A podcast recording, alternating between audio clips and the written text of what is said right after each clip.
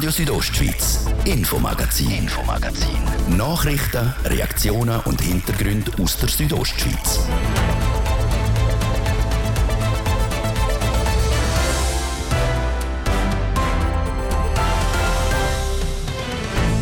Heute legen wir den Fokus auf den Bündner, der vielleicht nächste Woche zum Bundesrat gewählt wird, der Jan Pult. Wir haben nicht nur ihn selber zum Interview getroffen, sondern auch verschiedene Bündner Politiker. Politisch sind wir nicht immer auf der gleichen Ebene gewesen. Wir ihn natürlich trotzdem unterstützen, weil er ein Bündner ist. Der Platz gehört einem SPler, dann würde ich als Bündner den Bündner SPler wählen. Ich habe natürlich ein Bündnerherz. In dieser Konstellation bin ich Bündner und Rätoroman und das ist der Jon Paul Dauer sei es aus dem SVP, FDP oder Mitte-Lager, sie alle schätzen für uns die Chancen von Jan Pult auf den Bundesratssitz ein. Das ist unser grosses Thema heute im Infomagazin. Für euch am Mikrofon ist Manuela Meuli. Schön, habt ihr eingeschaltet. In fünf Tagen ist es entschieden, ob der neue Bundesrat Jan Pult oder Beat Jans heißt. Kein Tag ohne Bericht in den Medien über die Vor- und Nachteile der beiden Kandidaten. Auch werden gezielt Informationen platziert, die am einen schaden, am anderen helfen. Kurzum, es ist ein politisches Machtspiel. Unser Politbeobachter Martin De Platzes hat sich diese Woche intensiv mit der Bundesratswahl befasst und mit Spitzenpolitikern aus Graubünden geredet. Und auch heute mit dem Jon Pult selber und mit dem Altnationalratspräsident Martin Gandinas Interviews gemacht. Und eben der, der Bündner Mitte-Nationalrat, macht jetzt den Auftakt zu dieser Vorschau auf die Bundesratswahlen nächste Woche in Bern. Herr Nationalrat Martin Candines, vor der Bundesratswahl ist es, man kann sagen, fast schon normal, dass dort Planspiele stattfinden. Jetzt gerade auch Ihre Parteispitze und auch die von den anderen Parteien tun immer wieder erklären, amtierende Bundesräte werden nicht abgewählt. Sie als alter Politfuchs im Bundesbären halten sich die Leute daran? Ich bin überzeugt, dass das am Schluss nicht so spektakulär wird, wie man jetzt das auch versucht zu sagen. Es gibt einen Wettbewerb an Ideen, äh, vielleicht von Politikerinnen und Politikern, aber sehr auch von Journalistinnen und Journalisten. Am Schluss werden die bisherigen wiedergewählt und äh, bei der SP wird äh, einer von den zwei Kandidaten auf dem Ticket gewählt. Sie sagen, die bisherigen werden wiedergewählt. Jetzt ist es ziemlich genau 20 Jahre her, wo die Schweizer Politik ein Drama erlebt hat im Bundesbären. Die damalige Bundesrätin Ruth Metzler von der CVP ist abgewählt worden. Anstelle von ihr ist der SVP-Urvater Christoph Blocher dann gewählt worden. Ein politisches Drama gewesen, würden Sie das auch so einschätzen?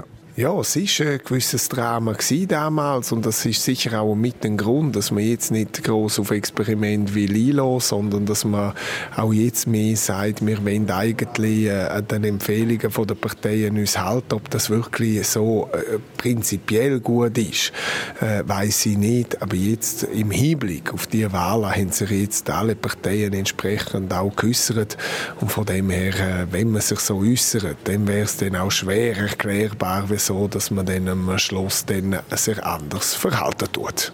Jetzt die Wahlen sind geheim. Sie als Bündner Mitte-Nationalrat Martin Candines kann man davon ausgehen, Sie werden den Namen Jon Pult draufschreiben. Der Sitz gehört der SP. Von dem her ist nicht die Frage, will man jemanden von der SP oder von einer anderen Partei. Und in dieser Konstellation bin ich Bündner und rede Roman.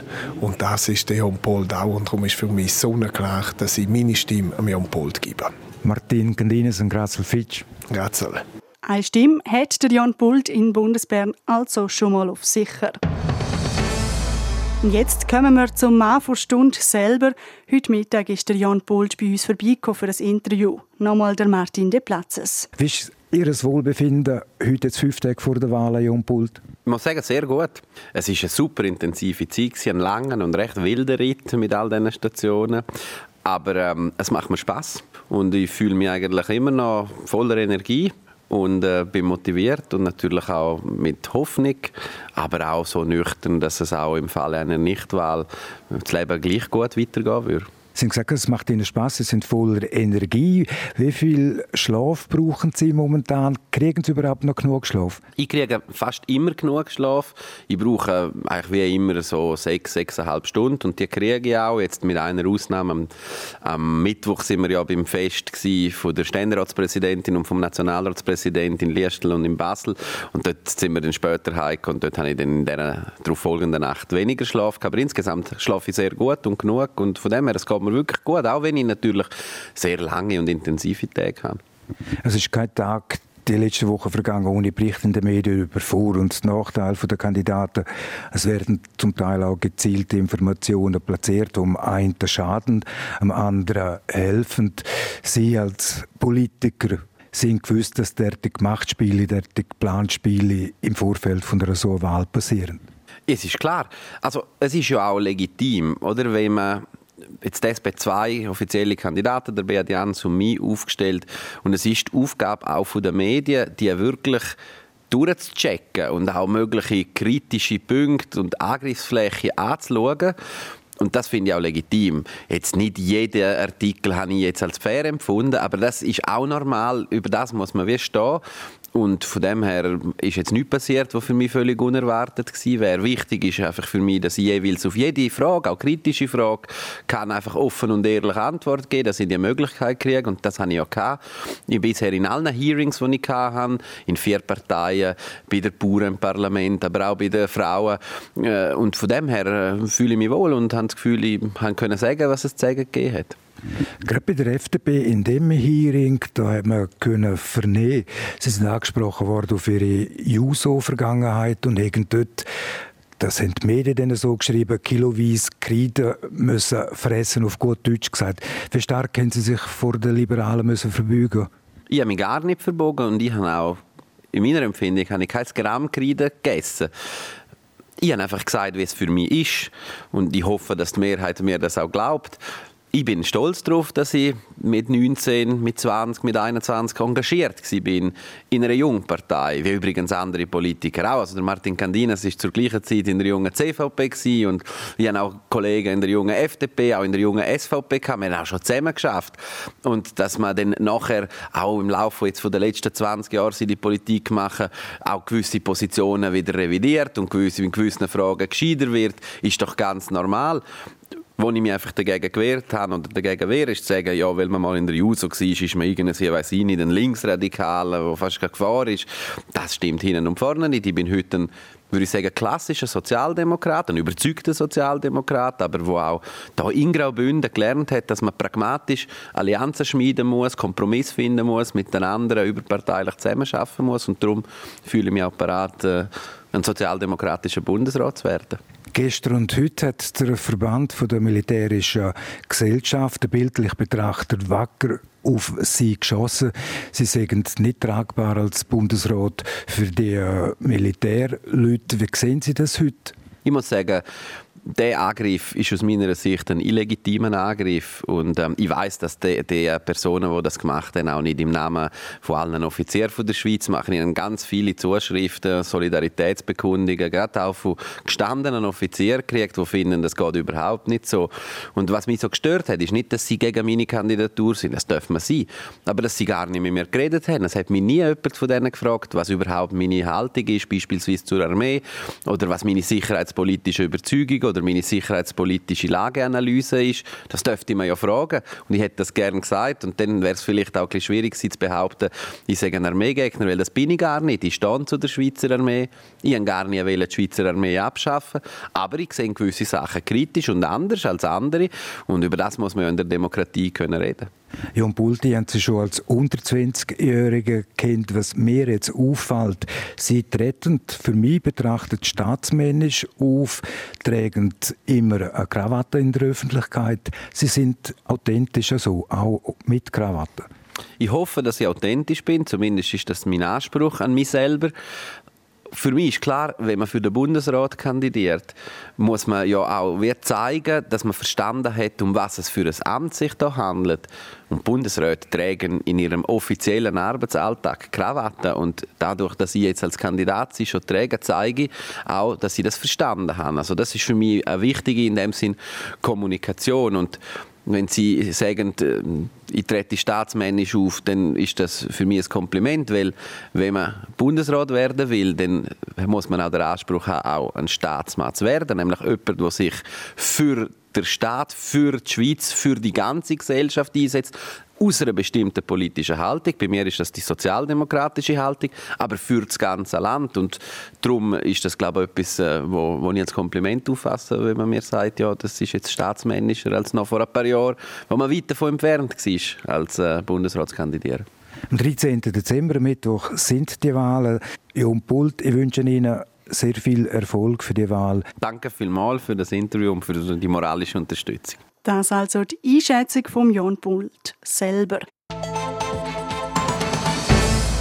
Wir haben uns aber auch während der Grossratssession die Woche unter den Bündner Politikerinnen und Politikern umgelost und ihre Einschätzungen eingeholt. Der Anfang macht der SVP-Grossrat und Bauernpräsident Thomas Roffler. Im Nationalrat haben die Bäuerinnen und Bauern nämlich einen grossen Einfluss. So haben die Parlamentsgruppen aus der Landwirtschaft diese Woche die Bundesratskandidaten Jon Pult und Beat Jans zu Hearings eingeladen. Eine Wahlempfehlung gibt es von Seiten der Bäuerinnen und Bauern aber nicht. Durchgesickert ist aber, dass der Beat Jans seinen Ruf als Bauernschreck hat können ablegen in Graubünden ist der SVP-Grossrat Thomas Roffler als Präsident vom kantonalen Bauernverband der höchste Landwirt. Der Martin De Platzes hat von ihm die Woche im Grossrat wissen, welcher von den zwei SP-Kandidaten er wählen würde, wenn er denn wählen könnte. Ich habe natürlich, wie viele im Kanton Graubünden, auch ein Bündnerherz und eine Bündnerkandidatur steht mir immer am nächsten. Und eine Bündnerkandidatur hat auch einen hohen Wert. Ich muss aber auch sagen, für mich am schlussendlich zählen ja die Fakten für eine Bundesratskandidatur. Und ich werde mich da, und wenn ich könnte mitwählen, das ist aber nicht der Fall, würde mich sehr stark natürlich auch auf die Hearings abstützen, auf die Gespräche, die zwischen der Bauernschaft, den Bäuerinnen und den Bauern stattgefunden haben und auch die Aussagen von allen zur zur Wahl stehenden Kandidaten messen, aber natürlich immer auch aus dem Blickwinkel von Graubünden. Sie haben einen guten Draht auch nach Bundesbären. Jetzt Vertreter der Landwirtschaft haben die Hearings durchgeführt, haben der Beat Jans und der Jon Pult eben zu den Hearings angehört. Wo geht der Favorit her von den Bauern? Beide Kandidaten haben ihre Vorteile, beide Kandidaten haben aber auch ihre Handicaps und das wird man jetzt in den nächsten Tagen miteinander ausdiskutieren. Für uns zentral ist natürlich auch die Zusammenarbeit mit dem jetzigen Volkswirtschaftsminister, mit dem Guy Parmelin. Das ist für uns ganz wichtig, nämlich im Bundesrat ist auch so, dass eben Bundesräte Mitberichte stellen können und die Mitberichte, die Bundesräte stellen können, die haben natürlich auch einen starken Einfluss auf den, auf den Vorsteher vom Departement und wir wollen natürlich nicht, dass der Bundesrat Guy Parmele eingeschränkt wird in seiner Arbeit. Der Beat Jans war acht Jahre im Nationalrat. Er gerade wenn es um landwirtschaftliche Themen gegangen ist, die Landwirtschaft vielmal vor den Kopf gestoßen. Das ist die letzten Wochen auch kritisiert worden. Jetzt nochmal Thomas Ruffler als SVP-Grossrat und Präsident vom Bündner Bauernverband. Wenn Sie die Wahl hätten, im Konjunktiv geredet, Sie wären zu Bern im Nationalrat, Beat Jans oder der Bündner Jon Pult, mir steht eine Kandidatur aus dem Berggebiet und eine, oder gegenüber einer Kandidatur aus der Stadt Basel näher eine aus dem Berggebiet, eine aus Graubünden. Demzufolge steht mir die Kandidatur von Jon Pult näher als die von Beat Jans. Das kann ich sicher so bestätigen. Wir haben auch gesehen bei den Agrarinitiativen, bei den Abstimmungen, dass immer der Kanton Basel-Stadt ausgeschert ist und der Herr Jans hat sich nie darum gekümmert, um da eben einen Umschwung zu erzielen. Und ich glaube auch als Bündner soll man herstehen und sagen, wenn es darum geht, ob ein Bündner oder ein Baselstädter, dass man ein Bündner will. Der SVP-Grossrat und Präsident vom Bündner Bauernverband Thomas Roffler mit einem klaren Bekenntnis zum Jan Pult. Wir haben schon Stimmen aus der Mitte, der SP und der SVP gehört. Jetzt kommen noch die Liberalen zum Zug. Der Martin De Platzes hat während der Session vom Bündner Grossrat bei der Bürgerlichen der Puls gemessen, konkret beim FDP-Kantonalpräsident Bruno Klaus und dem FDP-Fraktionschef Christoph Kuani. Bruno Klaus, wenn Sie über den Schatten springen und Sie wären im Konjunktiv geredet im Nationalrat, würden Sie den Pult wählen? Ja, als Bündner und es ist ja so, dass die Zauberformel gilt und der Platz gehört einem SPler, dann würde ich als Bündner den Bündner SPler wählen. Christoph Kohne als Fraktionschef hier im Grossen Rat. Ja, ich kenne den Jan Pult aus der Tätigkeit im Grossen Jahr, vom 14. bis zum 18. Ich war mit ihm zusammen, wir waren dort noch bei den Jungen. Ich habe ihn sehr... Äh ja, politisch sind wir nicht immer auf der gleichen Ebene gewesen. Würde ihn natürlich trotzdem unterstützen, weil er ein Bündner ist, weil ich einfach glaube, dass das uns würde etwas nützen, wenn wir da einen direkten Draht auf Bern hätten. Er war früher bei der JUSO, also bei den Jungsozialisten. Ist er aus dem Kostüm ausgewachsen, was ja vor allem die Bürgerlichen hier und da wieder mal ärgern tut? Ich glaube schon, jetzt läuft er mit einer Krawatte rum, oder? Darum meine ich, ist er aus dem raus. Er, er äh, tut sich staatsmännisch gehen und ich glaube, er könnte das und von dem her würde ich ihn eben als Bündner unterstützen. Auch Bruno Klaus, an Sie die Frage, früher der Jon Pult, aktiv in der JUSO. Ist er in der Realpolitik angekommen? Ich glaube, als Nationalrat muss man das bis zu einem gewissen Teil. Es ist aber so, dass die JUSO immer noch sehr starken Einfluss hat auf die nationalen Sozialdemokraten. Und ob das immer gut ist, wage ich zu bezweifeln. Christoph Kohne als Fraktionschef der FDP im Kanton Graubünden sind ihr auch immer im regen Austausch mit äh, eidgenössischen Politikerinnen und Politikern vom Kanton Graubünden. Was wählt Ihr Ständerat Martin Schmid oder die Nationalrätin Anna Giacometti? Wissen Sie das allenfalls? Nein, das kann ich Ihnen nicht sagen. Wir sind einmal in Austausch mit diesen zwei, aber wie das Wahlverhalten in dem Zusammenhang ist, können wir nicht sagen. Es ist auch kein. Christoph Kohne, machen Sie, wagen Sie eine Prognose? Ich finde es auch sehr schwierig. Äh, eben meine Hoffnung ist, dass wir da einen Bündner Bundesrat haben, aber ob es am Schluss klappen kommt, das werden wir nicht sehen. Wenn es denn wählen könnten, dann würden also auch die zwei FDPler, der Bruno Klaus und der Christoph Kuhni, den Jan Pult, wählen. Projektionen, Skulpturen, Skizzen und ein Spielzeugtheater auf einem Bildschirm. Das sind nur ein paar Beispiele von Werken, die in der aktuellen Jahresausstellung im Bündner Kunstmuseum gezeigt werden. Jedes Jahr präsentieren dort ausgewählte Bündner Künstlerinnen und Künstler ihre Arbeit. Die Carina Melcher hat sich die Ausstellung angeschaut. Jedes Jahr können sich Künstlerinnen und Künstler von Graubünden um einen Platz in der Jahresausstellung vom Bündner Kunstmuseum bewerben. Das Jahr sind 156 Bewerbungen eingegangen. 47 davon sind der Herbst für die Ausstellung ausgewählt worden. Bewerben können sich einheimische Kunstschaffende oder derige, die einen festen Wohnsitz im Kanton haben. Und schon eine gewisse Erfahrung in der Kunst mitbringen, wie der Kurator vom Bündner Kunstmuseum, der Damian Jur, sagt. Die Ausschreibung richtet sich ganz klar an professionell schaffende Künstlerinnen und Künstler. Das sind alles Leute, die sich über mehrere Jahre oder ab dem Zeitpunkt der Ausbildung intensiv mit Kunst befassen. Und alle haben natürlich auch eine Ausstellungsbiografie, die an verschiedenen Orten ausgestellt sind. Das ist schon eine Ausschreibung, die sich an professionelle Kunstschaffende richtet. Aber alle sind natürlich willkommen, sich für das Verfahren zu bewerben und werden wie alle genau gleich auch äh, juriert und angeschaut. Angeschaut und ausgewählt worden sind die Werke im Oktober. Und nachher hat es zügig müssen gehen. Die Ausstellung, die das Wochenende anfängt, ist innerhalb von anderthalb Monaten auf beigestellt worden. Eine Ausstellung, die nicht einfach ein Thema hat, sondern ganz farbig zusammengewürfelt ist. Ein Prozess, der in sich hat. Wir gehen dann so daran an, dass wir die einzelnen Werke einfach sehr genau unter die Lupe nehmen, probieren zu verstehen, um was es bei diesen Themen wirklich geht. Man kennt natürlich auch viele Künstlerinnen und Künstler schon persönlich, weiß also, was ihnen am Herzen liegt. Und man merkt dann schnell, dass es viele Arbeiten gibt, die vielschichtige Themen haben und schafft dann so einen Zusammenhang zwischen diesen Werken. Und die Idee ist natürlich immer, dass man die einzelnen Werke so in den Raum bringt, dass sie möglichst gut äh, zur Geltung kommen.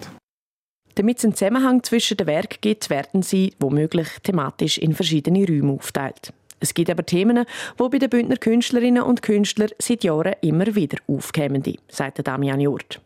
Die Auseinandersetzung, die persönliche Beziehung zum Thema Natur, wo jedes Jahr wirklich ein wichtiges Thema ist, das ist ein Thema, das uns grundsätzlich als Menschen natürlich äh, beschäftigt auf allen Ebenen. Zeigt sich aber, dass äh, Bündner Künstlerinnen und Künstler doch eine gewisse Affinität zu dem Thema haben.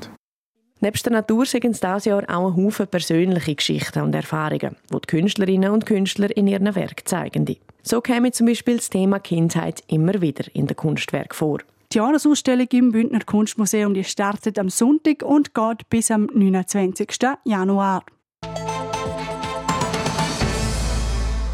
Mora feiert unser Radio der 35. Geburtstag. Radio Südostschweiz, damals noch Radio Grisha, ist am 9. Dezember 1988 das erste Mal auf Sendung gegangen. In diesen 35 Jahren hat sich viel verändert. Beispielsweise senden wir heute in bester Qualität auf DAB und schneiden wir unsere Aufnahmen auch nicht mehr mit der Share, sondern am PC. Entsprechend tönt es heute auch ein bisschen anders als auch noch dazu mal. Zum Vergleich, da ist ein Ausschnitt aus einer Jagdreportage von meinem Redaktionskollegen Martin de Platzes von vor 30 Jahren. Die Tagwacht am Freitag war früh. Und dann ist es losgegangen. Angesagt war eine Treibjagd im Wald Tours. Mein Jagdkollege macht immer wahnsinnige gute Treibjagd. Der muss gegen unten und gegen oben wirklich gut aufpassen, dass ich sehe, falls etwas kommt. Falls etwas kommt, ist etwas gekommen? Ja, es ist etwas gekommen einen schönen Gamsbock. Aber weil ich leider noch kein Eis geschossen habe, musste ich springen lassen. Es hat sich viel verändert in den letzten 35 Jahren im Radio. Nicht nur die Qualität und der Name vom Sender, sondern auch die hohe Bündner Sprache. Das darf ich heute nicht mehr sagen. Darum schauen wir jetzt zurück. Der Markus Seifert hat mit dem Silvio Lebrumont, am Verwaltungsratspräsident und Leiter Media für so Media, auf die Anfänge vom Radio Grisha zurückgeschaut. Er war gerade mal 20-jährig, als das erste Bündner Privatradio gestartet hat. Ja, wir sind äh, euphorisch gewesen. Es war wirklich unlässig gewesen. Äh, da, wir haben auf den Sender brennt und wo er dann an den Start gegangen ist und dann in den Regelbetrieb, ist das der Sender gewesen, den wir eingeschaltet haben mit diesen jungen, coolen Stimmen. Also Radio Grische ist ja zu der Anfangszeit wegen Geldmangel auch ein paar Mal auf der Kippe gestanden. Im Jahr 2000 hat dann dein Vater, der Hans-Peter Löbermann, als Verleger von der Bündner Zeitung das Radio übernommen. Weißt du, was seine Beweggründe sind? Er war vorne schon involviert Sie sind Aktionär von dem Radio. Es ist aber so gewesen, dass viele Aktionäre nichts mit Medien zu tun hatten. Gerade der Haupt, einer der Hauptaktionäre, die Schweizerische Bankgesellschaft, die das Radio zuerst finanziert hat, ist natürlich nicht kein Medienunternehmen gewesen. Und da hat man gesagt, das müssen wir Profis in die Hand geben. Und von dort her ist dann auch eine gewisse Stabilität drin gewesen, bis eigentlich 2008 Konzession gekommen ist. Jetzt, vor allem in den Anfangsjahren hat es ja bei Radio Grisha immer wieder auch Turbulenzen gegeben. Es hat auch Streitereien gegeben, die teils öffentlich ausgetragen worden sind. Sind das im Rückblick jetzt einfach, sind das sogenannte Pflegeljahre von einem jungen Medium oder ist der Fortbestand wirklich ernsthaft gefördert gewesen, zeitweise? Ich bin dort nicht dabei gewesen, darum bin ich ein bisschen auf Vermutungen angewiesen. Aber es ist so gewesen, dass äh, das Radio hat vorwärts machen und dass sie wollen, ähm, natürlich einen Haufen ermöglichen und das braucht auch viel finanzielle Mittel und wenn dann natürlich irgendwo ein Verwaltungsrat vielleicht sagt, ja nein, wir haben die Gelder gar nicht, dann sind vielleicht gewisse Enttäuschungen da. Äh, ich weiß es einfach ein bisschen aus den 2000er Jahren, wo wir nicht genau gewusst haben, wie das Budget vom nächsten Jahr ausgesehen hat, weil das BAKOM zum Beispiel jedes Jahr die Gebühren noch frisch festgelegt hat. Und da hat man nicht gewusst, hat man ein paar hunderttausend Franken weniger zur Verfügung oder, ein bisschen, oder mehr. Und das sind dann meistens dann keine schönen Übungen auch fürs Team. Stand jetzt verfügt das Medienhaus so Media über Zeitungen, über eine Online-Plattform, über das Radio Südostschweiz, also das ehemalige Radio Griechen und auch TV Südostschweiz. Welchen Stellenwert hat der Kanal Radio eigentlich heute im gesamten Medienhaus? Für mich hat es einen hohen Stellenwert. Und zwar, weil das ist ein Team, das frisch ist, wo viele junge Leute auch drin hat, aber auch ältere, erfahrene Leute und wo die vorwärts machen. Und ich glaube, man hört über den Sender, dass das eigentlich immer noch so tönt wie 1989 oder 88, einfach viel professioneller. Radio Südostschweiz hat sich jetzt um die Verlängerung von der Radiokonzession beworben. Es gibt aber Konkurrenz, also der Zürcher Radiopionier Roger Schawinski und der Stefan Böhler, der ehemalige Chefredakteur von der Bündner Zeitung, die haben sich auch beworben. Äh, was würde das für Radio Südostschweiz bedeuten, wenn das Bundesamt für Kommunikation Konzession an die Konkurrenz vergeben würde? Ich kann mir nicht vorstellen, dass es nach 35 oder 36 Jahren Konzession an jemand anderes geht, weil äh, Teams, sind ja einfach Teams, das Radio machen und nicht das Medienhaus. Die haben das gut gemacht und äh, für, für uns wäre das eine riesige Zäsur. Ich kann mir auch nicht vorstellen, dass man das Radio letztlich nach Zürich vergibt, ein äh, Lokalradio von da. Seit Jahren wird die Medienlandschaft äh, in der ganzen Schweiz richtiggehend umgepflügt. Als beständig erweist sich aber Popularität und auch Beliebtheit vom Medium Radio. Äh, wie ist das deiner Meinung nach zu erklären? Ja, das Radio tut sich eigentlich gegenüber dem Online erstaunlich gut behaupten. Ich gehe davon aus, das hängt voran damit zusammen, dass man das natürlich mit einem Sinn kann äh, ähm, ähm, konsumieren. Also man hat einfach Tore fürs, für, fürs Radio, aber man ist schon auch unter Druck, zum Beispiel von der Streamingdienst. Das ist schon so. Radio Grisha, Radio Südostschweiz, ist immer auch ein Ausbildungsradio gewesen. Also viele Bündnerstimmen in der Medienlandschaft Schweiz, wo man heute gehört haben, hier angefangen. Es ist ja so ein bisschen, man tut sie ausbilden, die jungen Medienleute, aber man kann sie dann etwa die nicht heben. Ist das ein Fluch oder ein Segen? Es ist beides. Natürlich würde man die guten Leute gerne behalten, aber es muss auch ein Entwicklungspotenzial da sein. Das heißt, sie müssen Gelegenheit haben, vielleicht auch zu einem anderen Sender zu gehen, vielleicht auch zu, zu SRF und dann vielleicht aber auch wieder einmal zurückzukommen. Aber Gott sei Dank haben wir eben auch viele gute Leute, die Familie gegründet haben und die heute auch noch bei Radio Grisha oder eben Radio Südostschweiz arbeiten. Ein paar von diesen Stimmen, die Radio Grisha und Radio Südostschweiz prägt haben, die hören wir morgen am Geburtstag vom 10 bis am 5 natürlich hier auf RSO. Das war es, das letzte Infomagazin dieser Woche. Das nächste gibt es wie gewohnt am Montag ab dem Viertel ab 5 Das ganze Infomagazin zum Nachlesen oder Teilen findet ihr online auf rso.ch oder überall dort, wo ihr eure Podcasts hört. Am Mikrofon verabschiedet sich Manuela Meuli. Danke fürs Zuhören und ciao zusammen. Radio Südostschweiz, Infomagazin, Infomagazin. Nachrichten, Reaktionen und Hintergründe aus der Südostschweiz.